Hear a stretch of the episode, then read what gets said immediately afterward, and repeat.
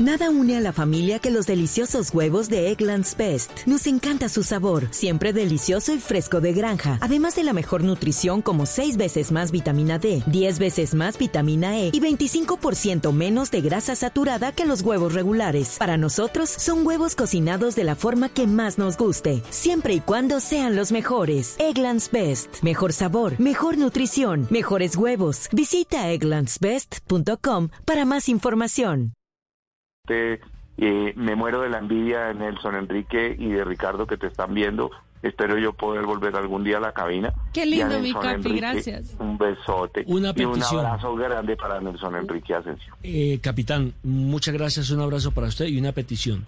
Si el tal Jerónimo, ¿sí? ¿Cómo es el apellido de Jerónimo? Soler. El tal... eh, Soler. el tal- Soler Oliveros. el tal eh, eh, piloto del futuro, Jerónimo Soler Oliveros. Oliveros, es eh, podio. Necesito entrevistarlo dentro de ocho días.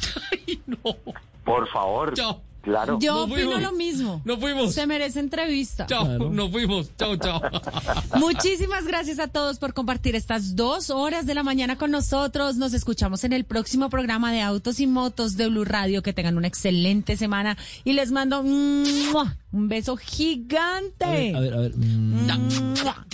Chao.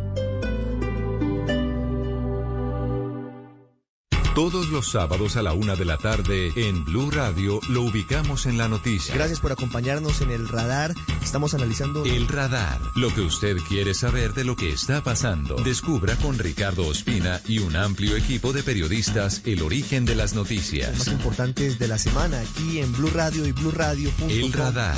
Todos los sábados a la una de la tarde en Blue Radio. La nueva alternativa. Este sábado en Travesía Blue hablaremos de coberturas por COVID-19 en tarjetas de asistencia y seguros viajeros. Conoceremos la faceta mochilera de la presentadora Andreina Solórzano y también nos contará su destino soñado en Venezuela. Este sábado después de las 3 de la tarde, Travesía Blue por Blue Radio. Porque viajar con responsabilidad también hace parte de la nueva alternativa. Travesía Blue por Blue Radio y bluradio.com. La nueva alternativa.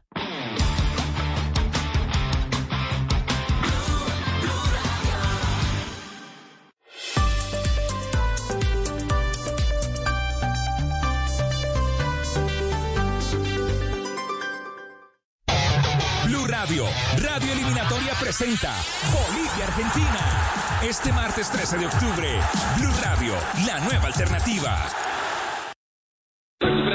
Para volver a soñar, para clasificar por tercera vez consecutiva, para el orgullo de toda una nación, para vivir, sufrir, vibrar, llorar, cantar. Eliminatorias, vívelas, súfrelas, llóralas, cántalas en Blue Radio. Porque a partir de este momento estamos en modo fútbol mundial. Blue Radio y bluradio.com. Voces y sonidos de Colombia y el mundo en Blue Radio y bluradio.com.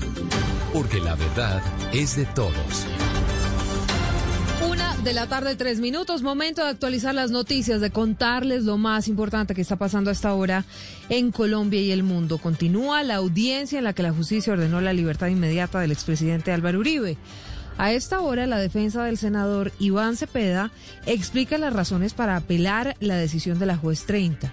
Habla también el ex fiscal Jorge Fernando Perdomo, quien se ha declarado víctima dentro de todo este proceso por presunta manipulación de testigos. Javier, ¿qué es lo que está pasando? Buenas tardes. Silvia, buenas tardes. Pues el abogado Rinaldo Villalba, que es el defensor del senador Iván Cepeda, que eh, dijo que la posición de la juez crea inseguridad jurídica. ¿Cuál posición de la juez? Pues la de dejar en libertad al senador Uribe. Y dice que es una puerta abierta a la fuga de procesados aforados ante la Corte Suprema de Justicia y hace la siguiente advertencia. Escuchemos. El problema es que todos los aforados en adelante tendrían esa puerta abierta de par en par para eludir la acción de la, de la Administración de Justicia desde la sede de la Corte Suprema de Justicia, porque sabe que una renuncia elimina todos los avances que se hayan dado en la Corte indagatoria, media aseguramiento, resolución de acusación y un día antes de la sentencia también pueden tomar esa decisión. Es decir, esto es una puerta abierta a la fuga de procesados de la de la, de la, de la Corte Suprema de Justicia. Silvia, un punto importante en esto es que la fiscal 30 eh, había llamado la atención al fiscal Gabriel Jaimes por eh, un desatino que según ella eh, cometió al señalar que tanto la indagatoria como la medida de aseguramiento contra el ex senador Álvaro Uribe era ilegal. Aquí está la juez 30 de segunda instancia hablando sobre este supuesto desatino del fiscal. Con el mayor de los respetos, puedo considerar y estimo que se trató de un desatino del representante de la Fiscalía General de la Nación, doctor Gabriel Jaimes, a prestarse a realizar o a presentar circunstancias a partir de las cuales, en su muy respetable criterio, la manera en cómo fue conducida la diligencia de indagatoria, en la cual tuvo participación el doctor Álvaro Uribe Vélez, podría representar de alguna forma una violación a sus garantías fundamentales y al debido proceso. Pues ello en últimas lo que hizo, como así se pudo constatar, fue de alguna manera reconducir o desviar el debate, desviar el aspecto central de decisión convocado y determinado, como se dice, por la solicitud de la defensa, a aspectos que sin duda no son de competencia de los jueces de control de garantías. El abogado Reinaldo Villalba pidió además que sea examinada toda la documentación que presentó ante el despacho de la juez 30 y advirtió que aumentaron las amenazas contra Iván Cepeda y contra él. Y además de eso hizo un serio señalamiento tanto a los integrantes del Partido Centro Democrático como al propio presidente Iván Duque por una injerencia en todo este proceso. Escuchemos. Y es que a partir de la detención preventiva ordenada por la Corte, se incrementaron espantosamente y de manera exponencial las amenazas y la persecución de diferentes maneras contra Iván Cepeda Castro, mi representado. Y el Partido Centro Democrático y el presidente de la República y todo el mundo intervino para forzar a la justicia Objeción, a, su señoría. de determinada manera. Su señoría. ¿Me permite terminar, por favor? Porque es una. Es no, una, es que es una no viene, no viene al caso. Las víctimas tenemos derecho a dar para terminar nuestro Tiene derecho, pero no a tocar temas distintos a los abordados acá. A esta hora, Silvia, el ex vicefiscal Jorge Perdomo está presentando los argumentos de la apelación. Él también aparece como víctima en todo este proceso que se adelanta contra el expresidente Álvaro Uribe Vélez por presunta manipulación de testigos. Dice que tiene nueve argumentos para solicitar la revocatoria de la medida de libertad que en, hace pocos instantes eh, emitió la juez 30 eh, penal del circuito de Bogotá. Javier, gracias. Una de la tarde, siete minutos. ¿Qué viene en el caso del expresidente Álvaro Uribe? Pues vuelve a etapa de indagación. No se anula lo que fue adelantado por la Corte Suprema de Justicia, pero esto sí lleva a que el fiscal Gabriel Jaimes revise uno a uno los elementos materiales probatorios de la Corte. Podrá entonces el fiscal Jaimes ordenar la práctica de nuevas pruebas y de diligencias y con base en eso decidirá si cita audiencia de imputación de cargos al expresidente Álvaro Uribe. Hablamos sobre este tema con el abogado penalista Francisco Bernate. Bueno, dentro de este proceso lo que prosigue es que la Fiscalía General de la Nación, a partir de las pruebas que ya se practicaron, decida si formula o no una imputación de cargos en contra del ex senador y expresidente, quien debe quedar en libertad de forma inmediata. Van a haber apelaciones, pero ello en absoluto afecta a la libertad. Y también eh, explica lo que viene dentro de todo este proceso el abogado penalista Camilo Burbano. Con la decisión de la señora juez, el proceso queda en la etapa de indagación, lo que quiere decir que ahora le corresponde a la Fiscalía General de la Nación continuar la investigación y decidir, en primer lugar, si cita una imputación de cargos y a una medida de aseguramiento o por el contrario, archivar el proceso. En otras palabras, el balón está en la cancha de la Fiscalía General de la Nación en este momento. Una de la tarde, ocho minutos. ¿Y qué está pasando a esta hora a las afueras del Ubérrimo, la finca en la que el expresidente Uribe permaneció bajo prisión domiciliaria desde agosto? Tatiana Ruiz.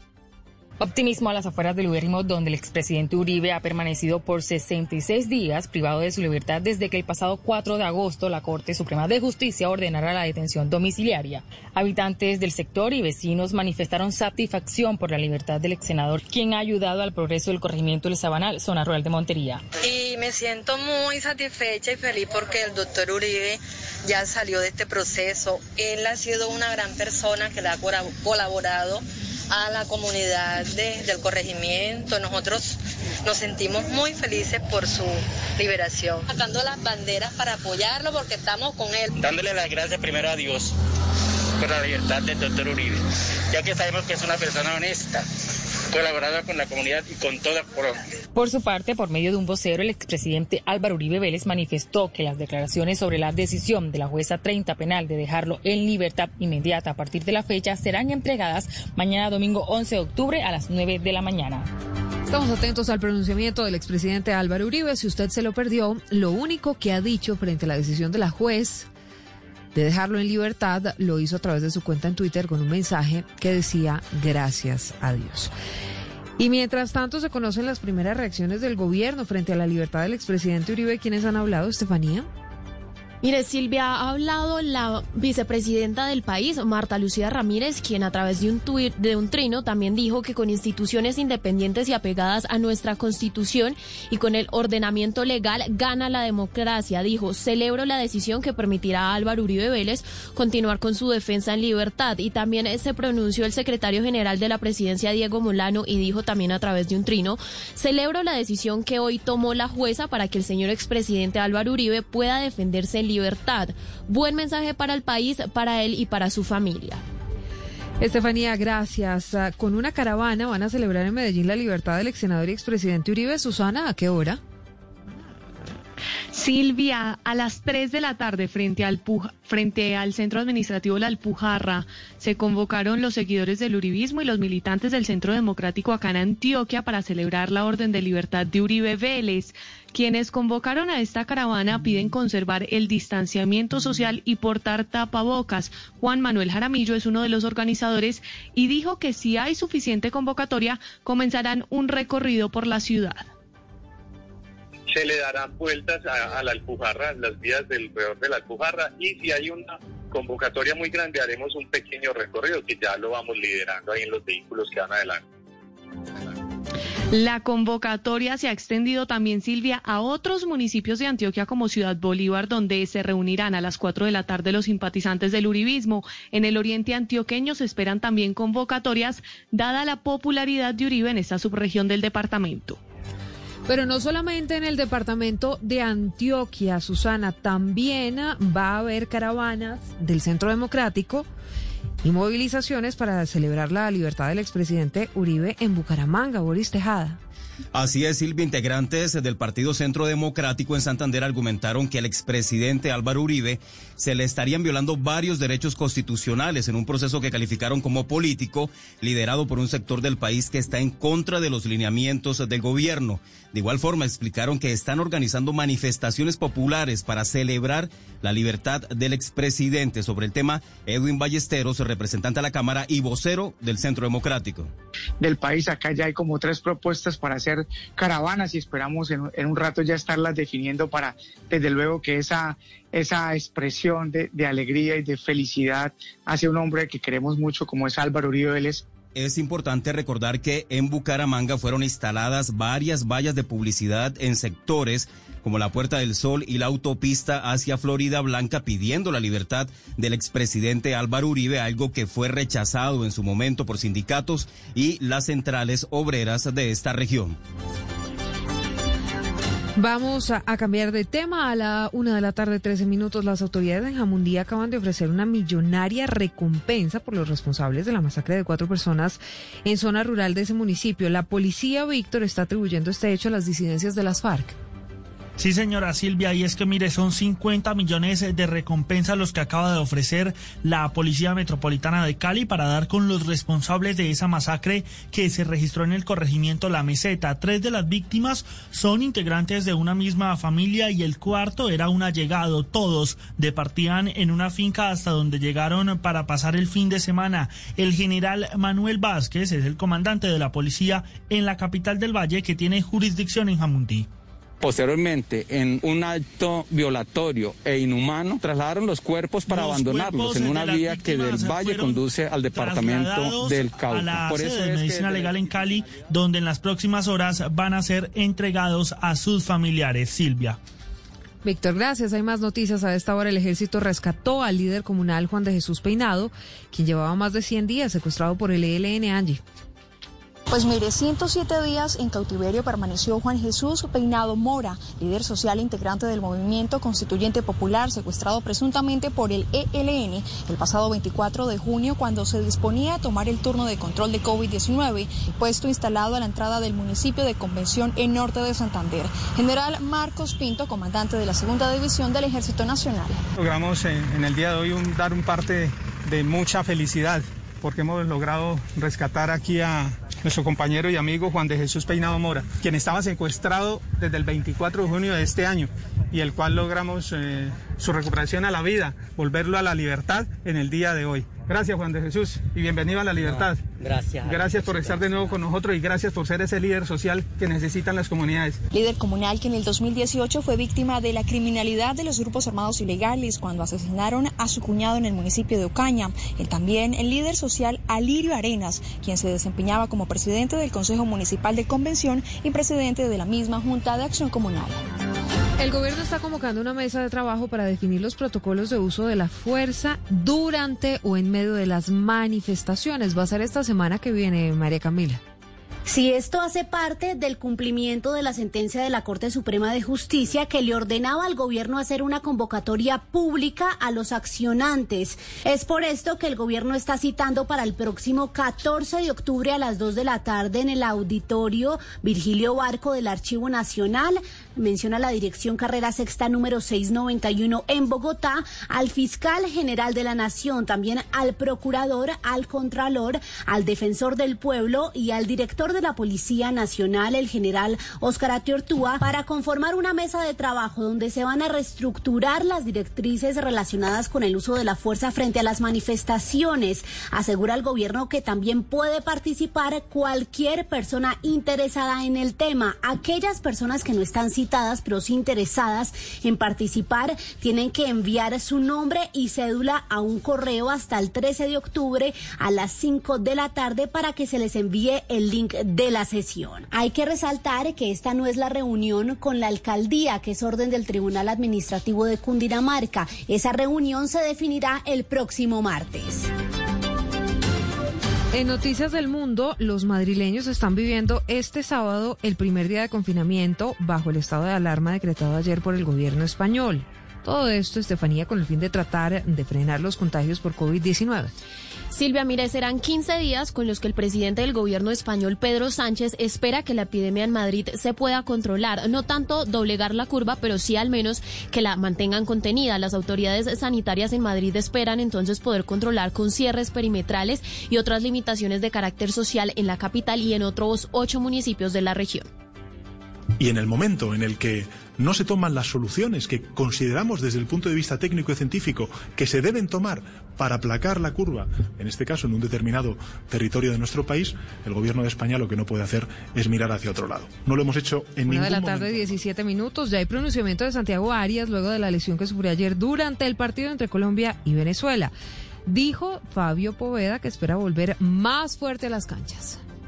Hola, buenas tardes. Un sentido mensaje envió Santiago Arias a través de su cuenta de Instagram agradeciendo al país por el apoyo que le han brindado a través de cientos de mensajes. Arias agradeció a Dios porque la lesión pudo haber sido peor y ahora espera poder recuperarse rápidamente para volver a las canchas. Solo Dios tiene el control de lo que sucede en nuestras vidas. Me duele el corazón más que mi pie, pero estoy tranquilo y con mucha fe que todo va a ser mejor, escribió el lateral derecho. Estefan Medina, que lo reemplazó en el partido ante Venezuela, habló de ese momento. Con Santiago tengo una relación muy bonita porque lo conozco eh, en, el todo el proceso de, nuestra carrera, eh, desde los 14 años jugando en Selecciones Antioquia, entonces la verdad que es, doloroso entrar al terreno de juego y por una situación de estas, pero eh, sí, sí se queda uno en choque varios momentos. La selección Colombia entrenará esta tarde aquí en Barranquilla, en la sede de la Federación Colombiana de Fútbol, y solo mañana, después del mediodía, emprenderá su viaje en vuelo charter hacia Santiago de Chile. Desde Barranquilla, la casa de la selección Colombia, Fabio Poveda Ruiz, para Blue Radio. gracias. Seguimos en otro punto de Barranquilla. ¿Qué dijo la alcaldía Diana sobre las personas que estaban ayer en el metropolitano? Silvia, mira, aunque no manifiestan aún cuántas personas fueron sacadas del estadio metropolitano antes de que iniciara el partido entre Colombia y Venezuela, el secretario de Seguridad y Convivencia Ciudadana de Barranquilla, Nelson Patrón, afirmó que el distrito adoptó todas las medidas y que no era no le correspondía al distrito el, el control del ingreso y la salida de personas. Cabe resaltar que la entrada y salida de personas y la organización de este tipo de eventos no está en cabeza del distrito. Al darnos cuenta de situaciones que se estaban presentando al interior de este, procedimos a retirar a todas las personas que no hacían parte de la organización. Una de la tarde, 19 minutos. Todas estas noticias en blurradio.com, también en Twitter, en arroba Blue Radio ya llega el radar. Y a las 2 de la tarde, una actualización de lo que pasa en Colombia y el mundo. Para volver a soñar, clasificar por tercera vez consecutiva, para el orgullo de toda una nación, para vivir, sufrir, vibrar, llorar, cantar. Grita, salta, todo porque juega Todas las eliminatorias, vívelas, súfrelas, llóralas, cántalas en Blue Radio. Porque a partir de este momento estamos en modo fútbol mundial. Blue Radio y bluradio.com. Solo la más alta conciencia sobre nuestra vida cambiará la suerte de esta pandemia. Agradecemos a cada uno de nuestros clientes por ser esos aliados estratégicos que siempre han estado allí. Sientan la plena confianza que nuestra relación no se verá afectada por esta coyuntura. Nuestras plantas de harina de trigo, maíz y nuestra división de pasta, galletas, café y cereales continuarán operando como siempre. En todo momento estaremos dispuestos a garantizar un excelente servicio. En Organización Trabajamos pensando en usted. Comeva me da tranquilidad. Estoy ahorrando para complementar mi pensión y tengo a mi familia bien protegida. Todo con el respaldo de nuestra cooperativa. En Comeva somos miles de personas cooperando para hacer realidad nuestros sueños. Asociate. Ingresa a www.comeva.com.co. Slash cooperando somos más fuertes. Comeva nos facilita la vida. Análisis, realidad, información en El Radar. Los hechos más importantes de la semana analizados a fondo. El eco de los acontecimientos. Un recorrido por lo que dice la gente con Ricardo Ospina. Aquí comienza El Radar en Blue Radio, la nueva alternativa.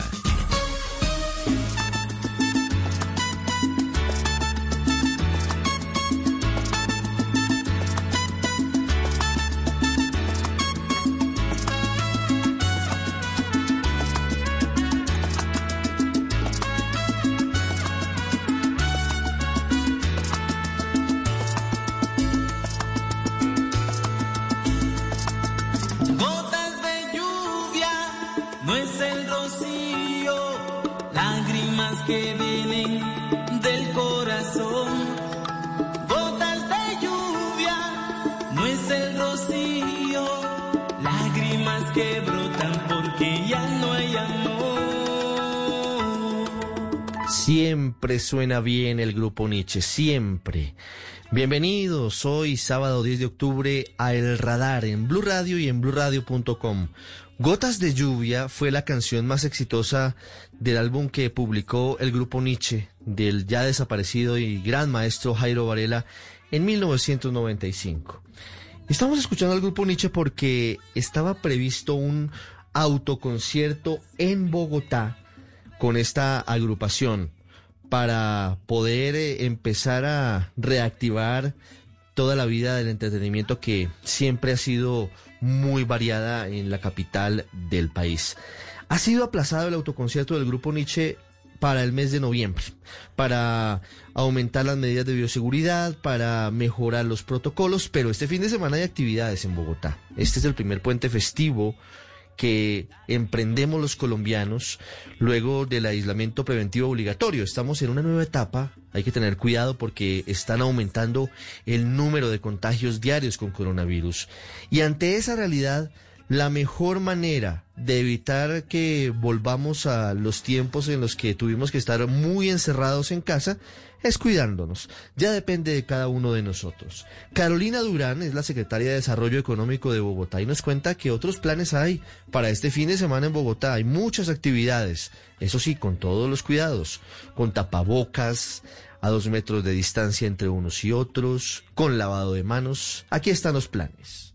Bogotá Cielo Abierto trae este fin de semana para todas las familias bogotanas una oferta gastronómica, de turismo. Tenemos el recorrido del centro histórico en el tranvía tradicional de Bogotá. Tenemos actividades para los niños de lectura y libros al aire libre, cuenteros también. Eh, toda esta oferta la pueden ustedes consultar en nuestra página web desarrolloeconómico.gov.co y este también es una invitación a disfrutar de este espacio al aire libre con disciplina, con autocuidado y con corresponsabilidad. Y seguimos con la salsa porque Cali está en pleno desarrollo del Festival Mundial de ese género que le ha dado renombre internacional a la Sultana del Valle. Es la versión número 15, hace 15 años. Se adelanta, pero desde luego de manera virtual en esta oportunidad. En las plataformas digitales llegan al público las escuelas de salsa que son tradicionales, los conversatorios con artistas. Y si usted, como yo, no es tan ducho en el baile, en la salsa, pues hay clases virtuales. Los talleres se hacen, entre otros, en la cuenta de Facebook, arroba Calicultura y arroba Festival Mundial de Salsa en Twitter. Y de Cali y su salsa nos vamos a Medellín, porque el Parque Explora tiene programación especial para la fiesta del libro y la cultura. Tiene invitados muy especiales, entre ellos el astrofísico y científico José María Maza Sancho integrante de la Academia de Ciencias de su país y que ha escrito libros maravillosos y muy vendidos como Supernovas, Bajo el manto de Urania y Eclipses. A las 5 de la tarde, si usted está en Medellín, puede ir al Parque Explora y puede escuchar la charla Marte, la próxima frontera. Hay planes, hay planes para este fin de semana en Colombia. Bienvenidos. A continuación hablaremos de las noticias de la semana, hablaremos de la verdad del conflicto, luego de que las FARC reconocieran que ellos mataron al líder conservador Álvaro Gómez Hurtado. Y hablaremos de la vacuna contra el coronavirus, hablaremos de cómo avanza Colombia en la búsqueda de soluciones, de qué manera llegaría esa vacuna a nuestro país. Muchas gracias por acompañarnos hoy sábado en este puente festivo en el radar.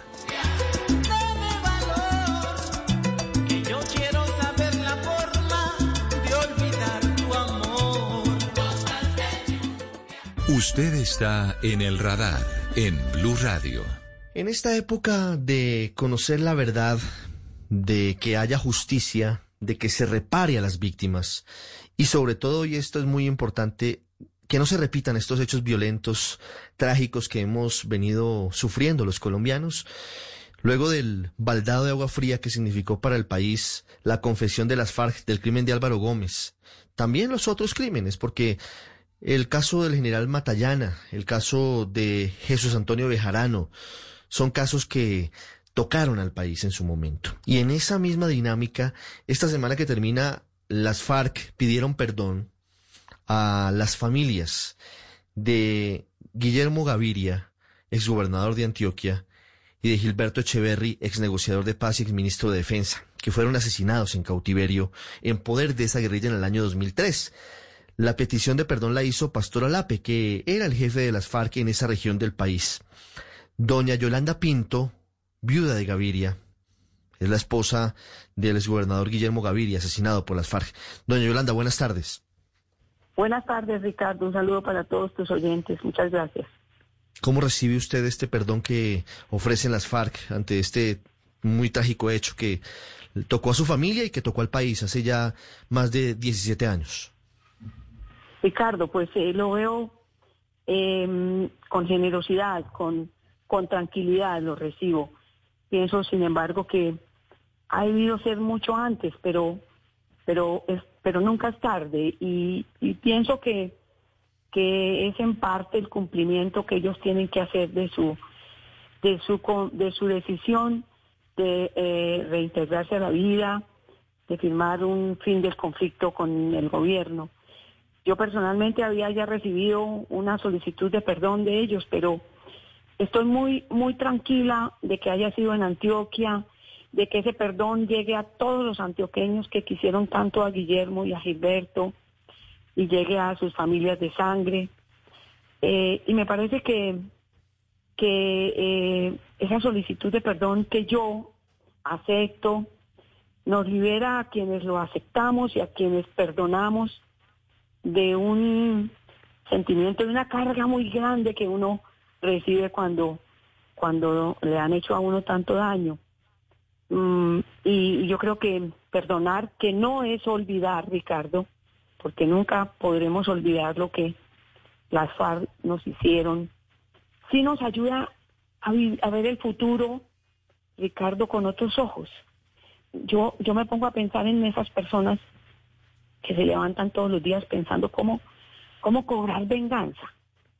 Y, yo digo, gracias a Dios yo he vivido 17 años ya 18 pues largos desde el momento del secuestro de Guillermo, mm, con su recuerdo intacto, con el dolor inmenso de haberlo perdido, pero con la tranquilidad de, de no tener mi corazón lleno de odio.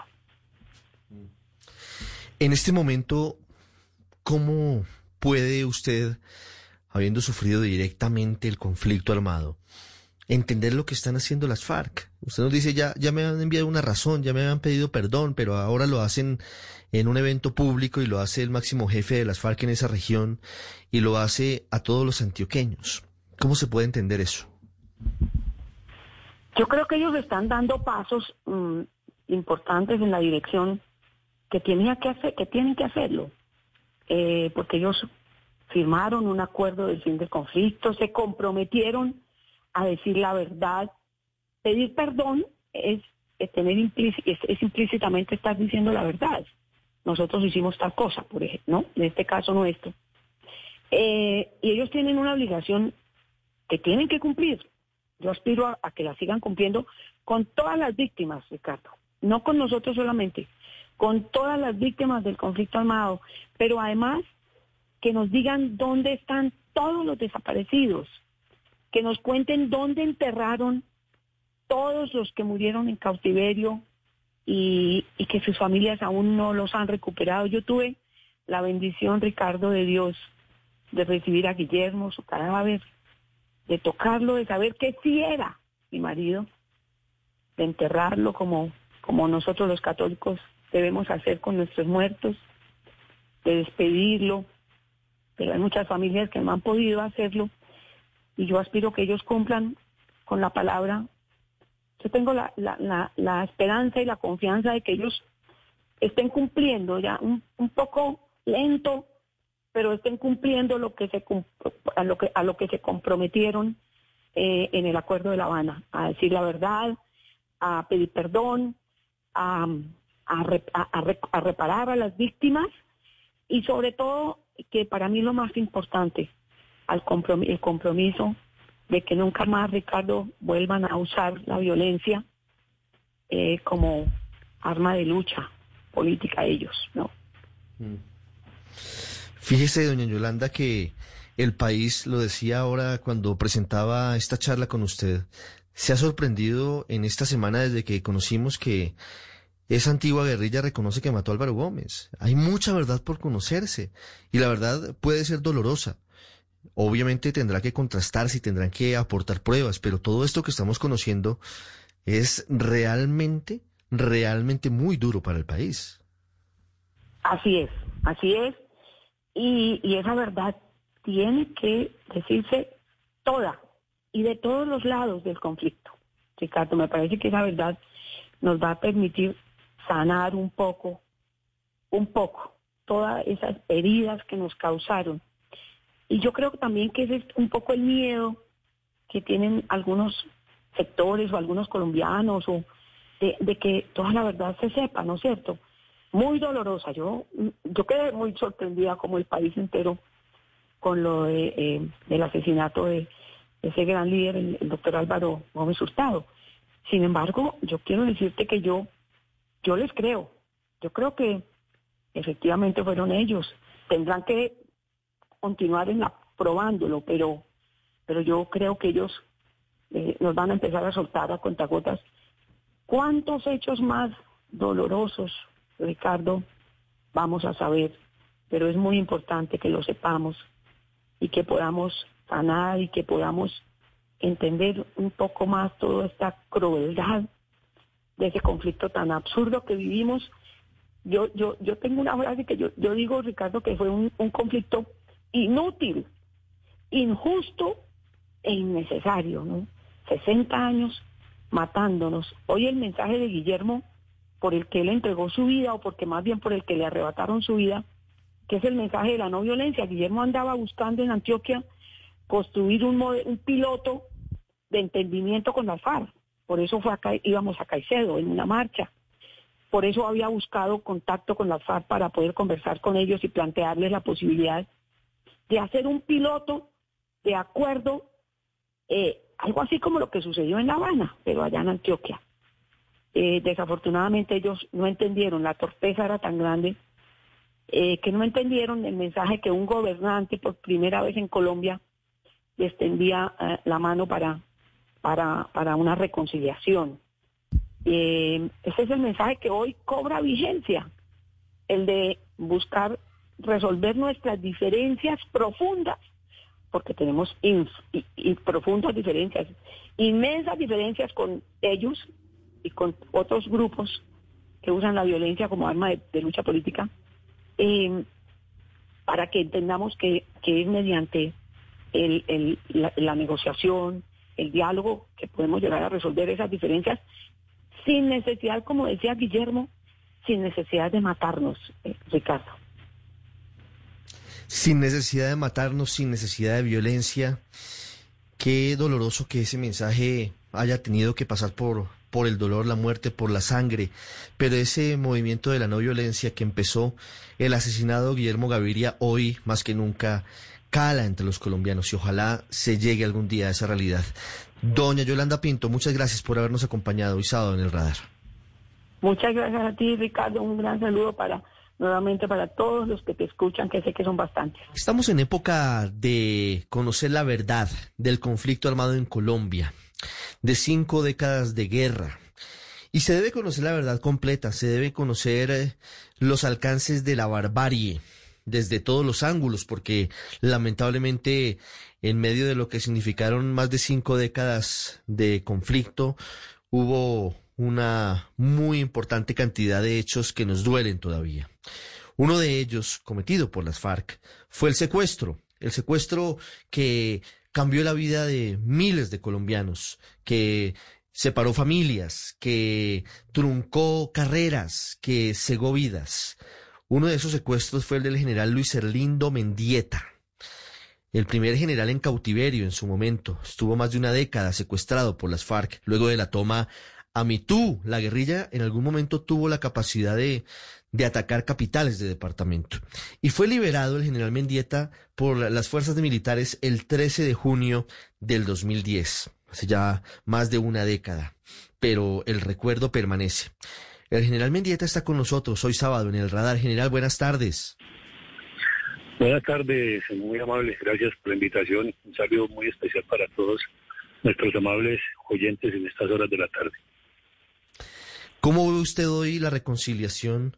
¿Cómo ve usted hoy que el país esté asistiendo a un conocimiento de verdades que, que no tenía, a estar, entre otras cosas, sorprendiéndonos ante anuncios que, aunque faltan ser demostrados, pues eh, sí conmueven mucho la opinión pública, entre ellos eh, las FARC diciendo que mataron a Álvaro Gómez Hurtado. ¿Cómo ve usted esta etapa del conflicto? Usted que fue víctima de la violencia, víctima directa de la violencia, entre otras cosas. Por las distintas reacciones que han salido en los diferentes medios y los pronunciamientos, especialmente de dirigentes políticos, pues vemos que la reconciliación como que se aleja cada día más, porque vean las diferentes posiciones, algunos diciendo que eso fue así, que las FARC asesinaron a, Álvaro Gómez, pero también otros manifestando que eso no, no, no, no fueron ellos. Entonces, eh, eh, en ese orden de ideas, pues pienso que las FARC, si a futuro, pues tendrán que demostrar eh, con hechos y especialmente con testigos, con pruebas de que fueron ellos los responsables de ese magnicidio. Eh, sin embargo, eh, esperábamos nosotros que esas verdades de las FARC las hubieran eh, pronunciado hace tiempos. Recordemos que ya cuántos años llevamos de, de la JEP y también de la Comisión de la Verdad y hasta el momento había un total silencio. También se había manifestado que las FARC eh, primero eh, se les aplicaría justicia después de toda la verdad y que después sí llegarían al Congreso de la República y ocurrió todo lo contrario. Es decir, que están en el Congreso de la República legislando eh, con posiciones en diferentes poderes del Estado y eso hace que como que se profundicen mucho más las heridas porque si se tiene en cuenta únicamente a las FARC en ese proceso de, institucionalidad y sin embargo eh, a las víctimas que ellos ocasionaron pues han sido escribidos, pienso que, que las grietas como que son más profundas. ¿Cómo se pueden cerrar esas grietas de las que usted habla hacia el futuro, general Mendieta? Las víctimas tienen todavía muy pendiente lo que les pasó, pero además quieren escuchar la verdad y quieren reparación. ¿Cuál cree usted que sería el paso para, si bien esto no se va a olvidar, general, porque pues es imborrable e imposible que usted olvide más de una década en las jaulas, en los campos de concentración de las FARC. Pero ¿cuál podría ser el, paso para que esas grietas lleguen, si no a cerrarse completamente, al menos sí a sanar? Sí, pues lo vería desde dos puntos de vista. En el caso personal, eh, es un milagro. Yo soy un privilegiado de Dios, de la Virgen, estar en este momento con vida, estar con libertad. Y segundo lugar, pues desde el mismo momento que se inició el proceso de paz, ese proceso de negociación con la FARC, desde nuestra Federación de Víctimas de la FARC, insistíamos en los 800 secuestrados que tenían eh, la FARC allá cuando se inició el proceso. Y durante ese tiempo no se manifestó nada de ellos. Esa es la verdad que se quiere saber, porque siempre se exigía que los familiares de toda esa cantidad de víctimas querían que les devolvieran a sus seres queridos. Ya, como no fue posible, ¿dónde están los restos? Y hasta el momento ellos no han contribuido eh, con esa verdad. yo creo que la manera de cerrar esas grietas es que ellos confiesen y entreguen los restos de toda esta cantidad de secuestrados y que fueron desaparecidos. Por otro lado, también tenemos eh, los diferentes temas que ha sido el secuestro y también eh, el reclutamiento de menores. Allí tampoco han confesado la verdad. Y en el caso de los Nada une a la familia que los deliciosos huevos de Eggland's Best. Nos encanta su sabor, siempre delicioso y fresco de granja, además de la mejor nutrición como 6 veces más vitamina D, 10 veces más vitamina E y 25% menos de grasa saturada que los huevos regulares. Para nosotros son huevos cocinados de la forma que más nos guste, siempre y cuando sean los mejores. Eggland's Best. Mejor sabor, mejor nutrición, mejores huevos. Visita egglandsbest.com para más información caso específico de MeToo, pues aquí tenemos que a nuestro compañero Luis Hernando Peña Bonilla, pues lo desaparecieron, lo sacó alias hombre de una de estas jaulas y hasta el momento está desaparecido y la familia pues insistentemente siguen reclamando los restos. Y así ha ocurrido con centenares de integrantes de la fuerza pública que fueron secuestrados y desaparecidos cuando van a sus lugares. General, esa historia del sargento Peña Bonilla es todavía uno de los asuntos pendientes para que las FARC le cuenten sobre todo a su familia qué fue lo que pasó. ¿Qué otras cosas de la toma de Mitú y de esos largos años de secuestro en la selva faltan por, por conocerse, por, por dar a conocer ellos que fueron los victimarios? Sí, como le mencionaba, aparte de, del intendente Peña, pues eh, también está quiénes son los responsables, por ejemplo, de las omisiones que cometieron y por supuesto de el enjaulamiento de todos los que fuimos secuestrados allí. Pero aquí llamamos la atención de la muerte de Julián Ernesto Guevara, porque no haberle suministrado los alimentos, eh, no haberle suministrado las medicinas y simplemente dejarlo morir ahí en la selva, allá en una jaula, pues eso es un drama muy violento, eso no se ha cerrado y allí tampoco han contribuido porque ahí se necesita saber quiénes fueron los responsables directos de, la muerte de, Julián Ernesto ya por esta clase de omisiones. También, y le mencionaba, la cantidad de secuestrados, de desaparecidos de, la fuerza pública. Ahora, con respecto a MeToo, eh, la misma población no fue reconstruida, allí hay mucho por hacer, las viviendas, eh, no se les dio subsidio a los que eh, sufrieron esas afectaciones, las construcciones de, por ejemplo, el Banco Agrario, eh, la sede de la registraduría, de lo que era la Fiscalía de, eh, de la Casa de Monseñor, eh, de la, del colegio de la SAP que quedaba también en la esquina, que quedó totalmente destruido, pues allí no se ha reconstruido todo, todos esos bienes que fueron afectados y para que pues haya un mínimo seguramente de reconciliación, en este caso de la población de Mitú con las pues se les tiene que reconstruir. Aparte de eso, ¿quiénes fueron los que eh, ejecutaron a los civiles que allí fueron eh, asesinados, eh, puestos de rodillas y fusilados? ¿Quiénes son los responsables? ¿Quiénes dieron las órdenes? Porque, por ejemplo, Romaña participó y, y hasta el momento no lo vemos como indiciado de esos crímenes de guerra que allí se cometieron el mismo saqueo de la población, de los diferentes establecimientos comerciales.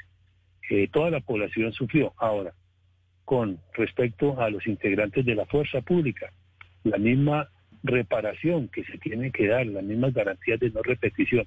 Y en esa reparación ahí se tiene que tener en cuenta de los policías que murieron. Entonces ahí tenemos las las viudas, los huérfanos que quedaron que no fueron reparados administrativamente. Allí también hay pendientes de identificación de seis eh, policiales que las familias los siguen reclamando porque figuran como desaparecidos. Tenemos entendido que es posible que estén sepultados en una fosa común en Villavicencio, pero sus familias siguen reclamando al menos un resto de su ser querido.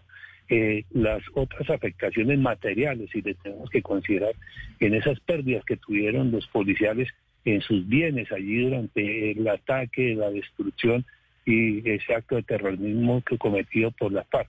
Posteriormente, las familias cuando les tocó ir a la zona eh, despejada, muchos familiares perdieron sus propiedades, eh, les tocó venderlas, sus animales, para pagar los pasajes y allí costearse el hotel y perder cantidad de tiempo allí haciendo reemplazar a los integrantes de la FARC para que eh, los escucharan y exigiendo o pidiendo la libertad. Allí también quedó una secuela muy grande eh, física, psíquica, pero también económica de esas familias porque sufrieron graves eh, afectaciones. También ahora la pérdida adquisitiva de todos los que allí estuvimos secuestrados en los ingresos eh, personales que cada uno tiene, el truncarse las diferentes carreras profesionales, el no estar con la familia, ¿cuándo se recupera eso? Es un tiempo, en el caso personal, casi 12 años perdidos que es imposible de recuperar. Pero sí tiene que haber alguna compensación y por eso en los estándares internacionales, después de justicia viene la reparación. ¿Cómo se va a reparar? Que los de las FARC fueron muy ofensivos cuando manifestaron el quizás, quizás y posteriormente manifestaron eh, que iban a entregar unas escobas y unos traperos. Eso afectó gravemente la dignidad de las víctimas y hasta el momento eh, los integrantes de la cúpula de las FARC están en el Congreso de la República, pues no se han pronunciado al respecto. Entonces, vea que todavía hay muchas cosas muy pendientes y que no sabemos eh, hacia el futuro en qué momento se van a dar los primeros pasos para ir cerrando esas heridas o tratándolas de sanar para que sí se proceda a esos pasos seguramente de reconciliación y no sabemos de futuro eh, hacia perdón y olvido.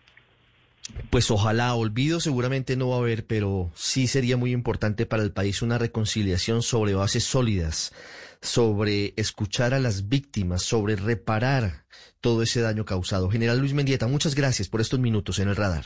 A usted, muy amable, muy buena tarde, un saludo muy especial para todos y muchas bendiciones. Usted está en El Radar, en Blue Radio.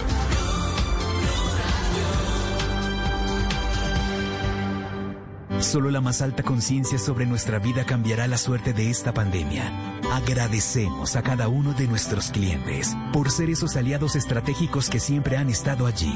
Sientan la plena confianza que nuestra relación no se verá afectada por esta coyuntura.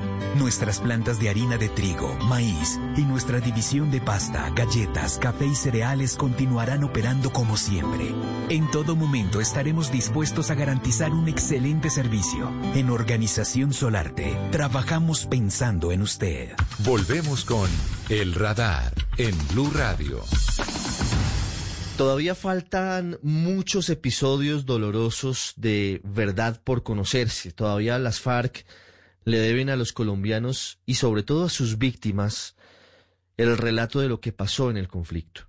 Deben la reparación a sus víctimas, deben el compromiso que ya hicieron de no repetición y deben someterse como lo hicieron a la justicia, deben tener una sanción de acuerdo a lo que está en el acuerdo de paz. Y una verdad, como nos decía hace unos minutos el general Luis Erlindo Mendieta, es qué pasó con tantos integrantes de la fuerza pública en las tomas guerrilleras y en los secuestros posteriores que murieron, murieron secuestrados. Uno de esos hombres de la policía que murió secuestrado y cuya madre ha sido símbolo de la resistencia y símbolo de lo que ha significado la barbarie y la, y la guerra en Colombia, es el mayor Julián Ernesto Guevara.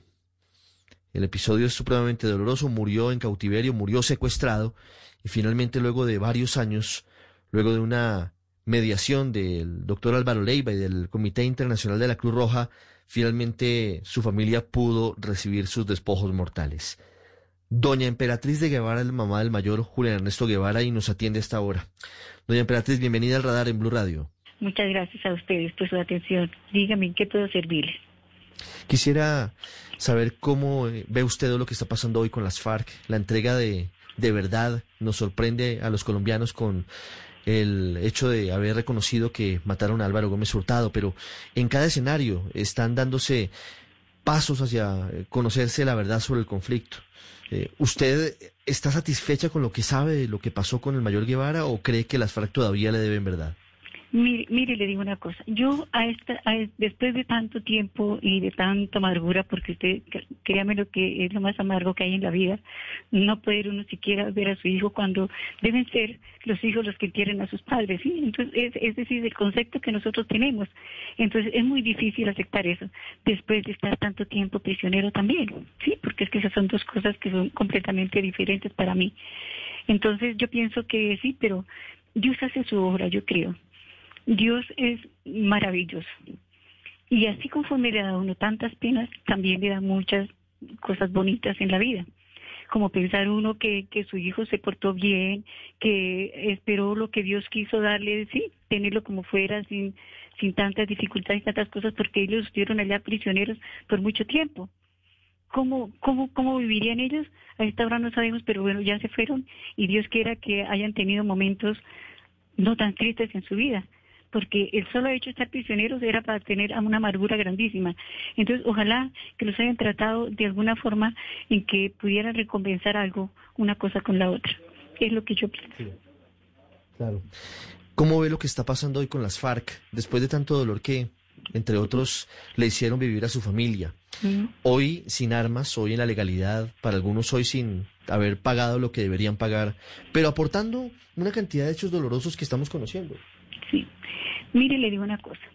Yo pienso, ojalá ellos estén arrepentidos de verdad, porque si no, eh, yo creo que, todo el mundo pensamos que si, ellos van a gobernar, ¿en qué condiciones será que vamos a quedar nosotros? Entonces, ojalá que de verdad hayan cambiado.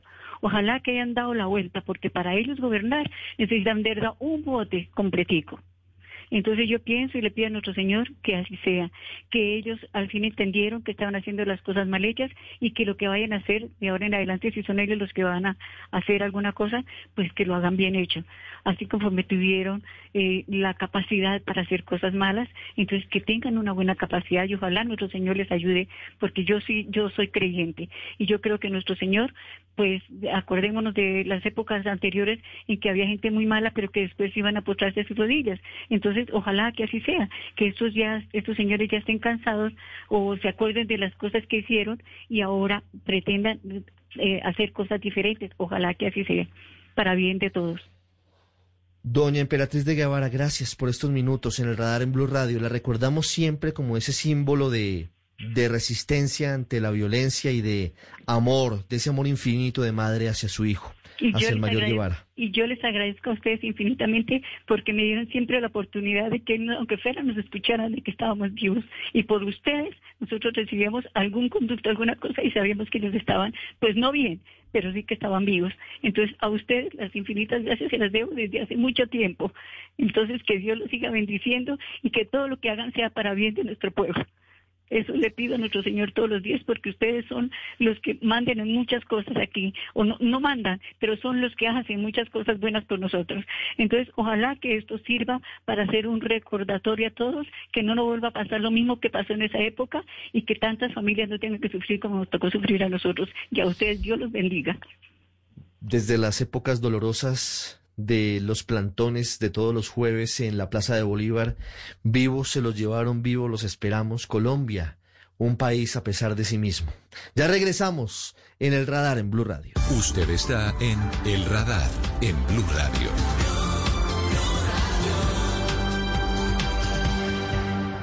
Hablando de coronavirus, la pregunta del millón de dólares que hoy la humanidad se hace es ¿cuándo llegará la vacuna contra el COVID-19? ¿De qué manera se hará esa distribución? ¿De qué manera va a llegar a los países? ¿Quiénes serán los primeros eh, sectores que recibirán la vacuna? Y por eso hoy hemos querido invitar a Gabriel Carrasquilla, asesor médico de la coalición del gobierno colombiano con el sector privado, para un proceso que es fundamental y es el que se adelantará una vez se logre conocer que se confirma la existencia de una vacuna contra el COVID-19 y es su adquisición. Doctor Carrasquilla, muy buenas tardes. Muchas gracias por atendernos. Buenas tardes, Ricardo. ¿Cómo ha estado? Pues muy bien. ¿Cómo se formó esa coalición del gobierno con el sector privado? ¿Cómo está conformada?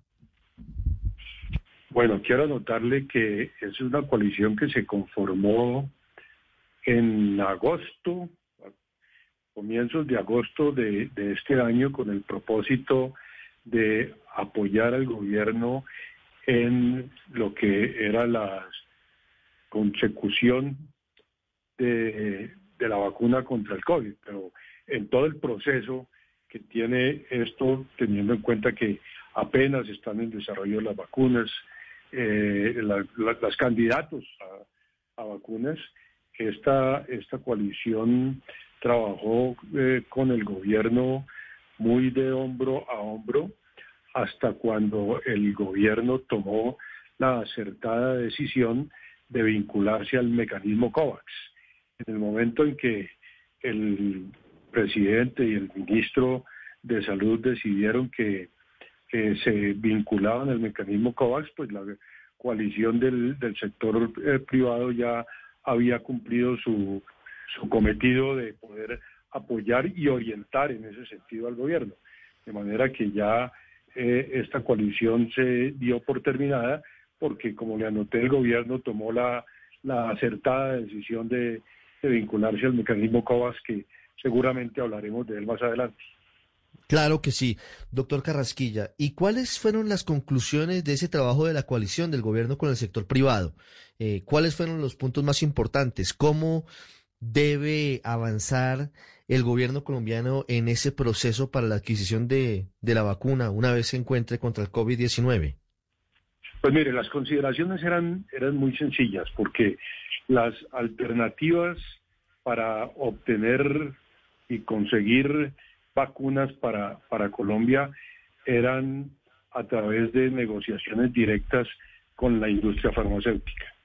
Como usted bien sabe, eh, al comienzo de todo este proceso, los desarrolladores de vacunas y sobre todo aquellos que iban más avanzados, habiendo realizado ya fase 1 y fase 2 de los estudios en humanos, estaban ofreciendo eh, las, las vacunas que ya estaban desarrollando experimentalmente y que en ese momento apenas iban a empezar eh, fase 3, de manera que eh, esto se, se convirtió en lo que se llamó en su momento un mercado de vendedores, que los vendedores, que era la, industria y los que estaban desarrollando las, las vacunas, eh, estaban ofreciéndolas sin tener todavía nada concreto ni definitivo, porque si bien la fase 1 y en muchas la fase 2 habían mostrado seguridad e inmunogenicidad,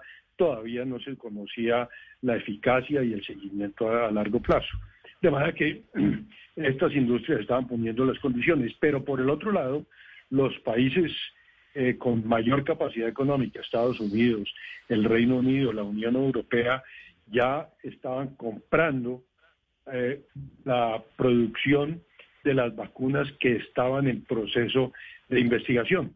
De manera que países con ingreso medio alto como Colombia y la mayoría de los países en Latinoamérica no iban a tener la oportunidad de negociar fácilmente con la industria directamente porque quien estaba poniendo las condiciones era la industria.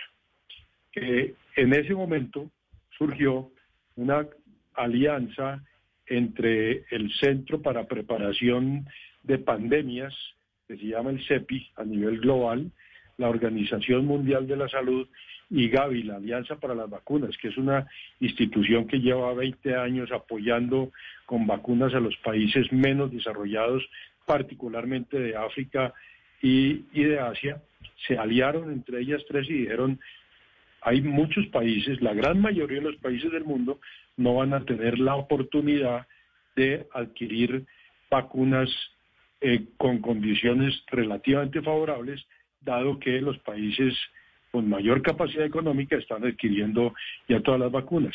Entonces se aliaron estos tres y dijeron nosotros vamos a comprar vacunas para los países que Gaby eh, apoya sin costo para, para los países de las vacunas, que son los países más pobres de ingreso bajo o ingreso medio bajo, y...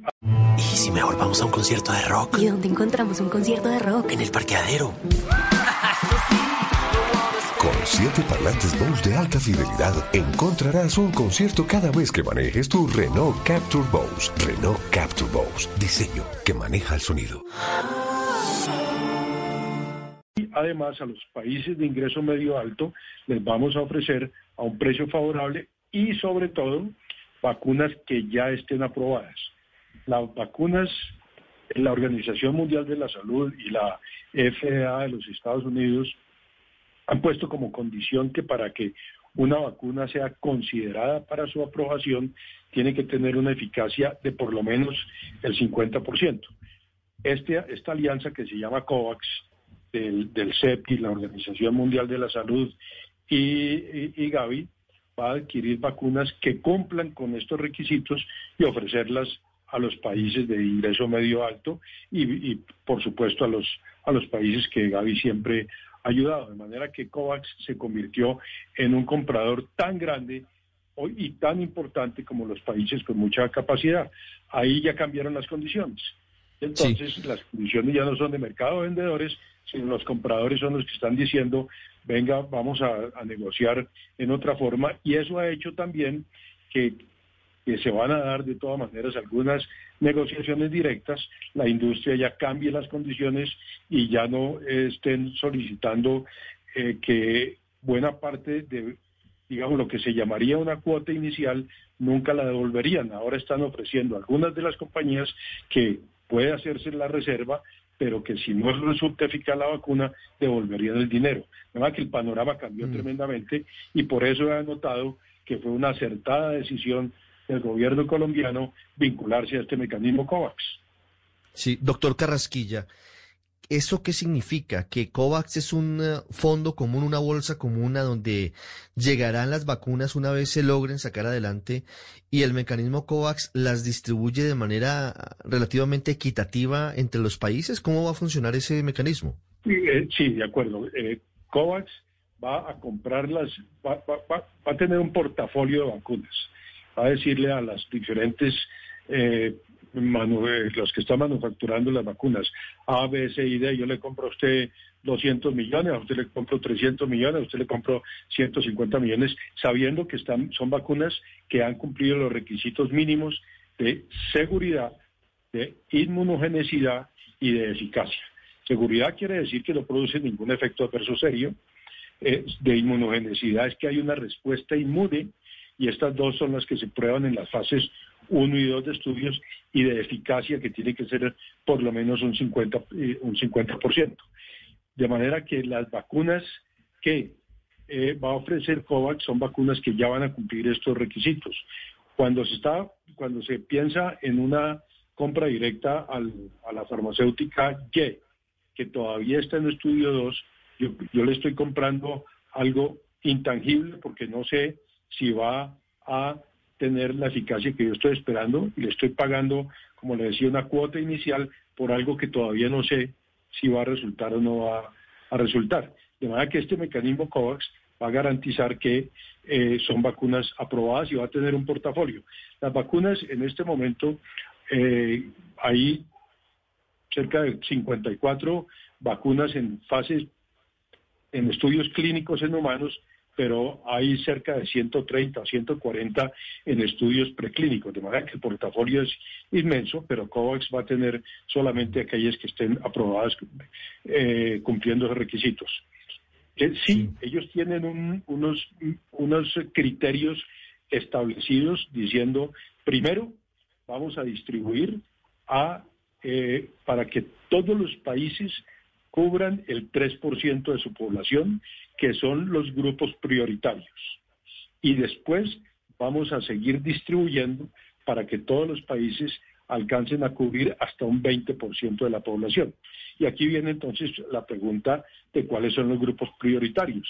Y se ha definido a nivel global, universalmente, pero también el Colombia tiene claramente definidos cuáles son esos grupos de riesgo y esos grupos prioritarios. Primero, los trabajadores de la línea de frente en salud, que son los que están atendiendo los, los pacientes en los hospitales y en las clínicas.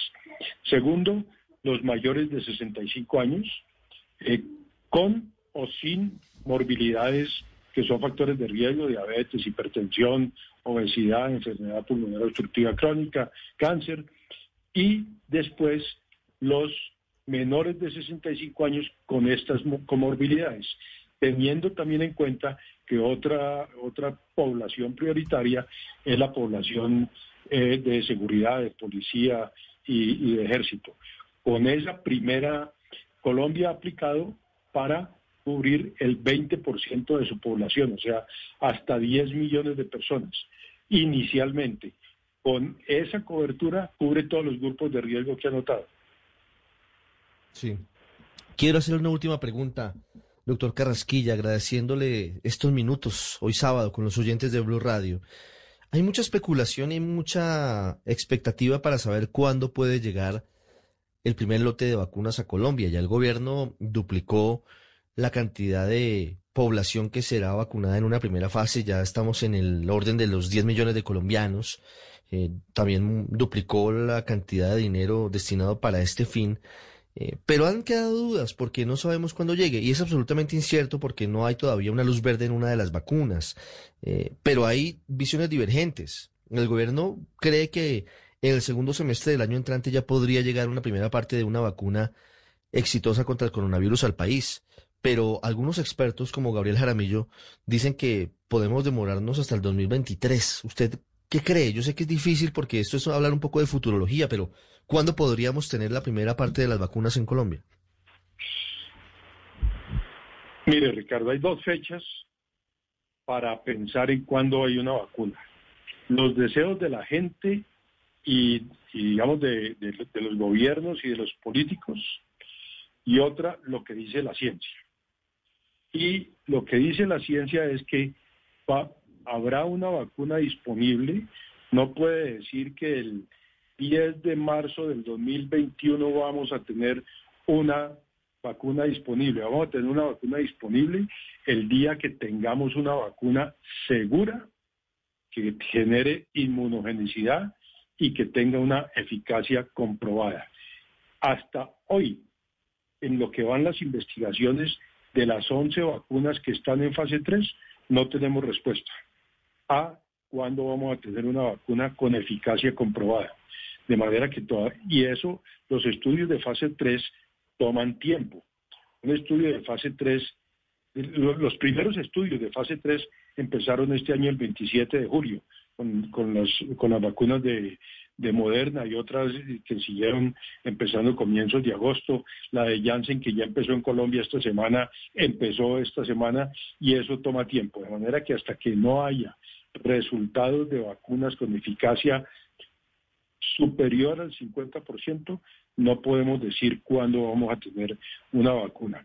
Uno esperaría que si hay 11 vacunas en fase 3, alguna o algunas de esas vacunas vayan a cumplir con esos requisitos. Y si está y si cumplen con esos requisitos, pues podríamos tenerlas disponibles en un tiempo de, finales del año entrante o cosas por el estilo. Pero yo no me puedo poner una fecha definitiva sin tener resultados de los estudios de fase 3 de eficacia. Lo que dijo Gabriel Jaramillo es también tremendamente claro es lo, que dijo Gabriel Aramillo es eh, en semana, la semana pasada, es que la cobertura completa no llegará antes del año 2023, eh, que es diferente a decir que eh, aquí a Colombia van a llegar las vacunas del, en el 2023. No, no la, la cobertura completa de la población podrá estar a finales del 2023 basado en un estudio del eh, centro eh, para, se me olvidó el nombre ahorita, una dependencia del CDC de Estados Unidos, Centro, Centro de Salud Global, algo así. Centro for Global Health, exactamente, que, tiene, que hizo un estudio muy juicioso anotando que esa es la probabilidad de que el, mundo pueda llegar a, tener una vacunación completa en caso de que haya eh, vacunas disponibles, comprobadas con una eficacia suficiente para eh, aplicarla en población general. Claro, eso es muy importante y allí están las cifras y están las fechas. No es momento de especulaciones, todavía estamos de una manera muy prematura para saber cuándo podremos tener la vacuna confiable contra el COVID-19 y con base en eso pues tendremos que esperar varios años para una total inmunización en Colombia. Es Gabriel Carrasquilla con nosotros, uno de los epidemiólogos expertos más importantes del país, que estuvo liderando hasta hace algunas semanas ese, esa comisión público-privada con el gobierno colombiano buscando salidas a cómo obtener la vacuna cuando se logre esa vacuna contra el coronavirus. Esperamos que se logre. Doctor Carrasquilla, muchas gracias. Bueno, Ricardo, muchas gracias. Que tenga una buena tarde. Puede que no le haga falta nada, aparentemente nada. Muy lindo en Instagram lo que postea.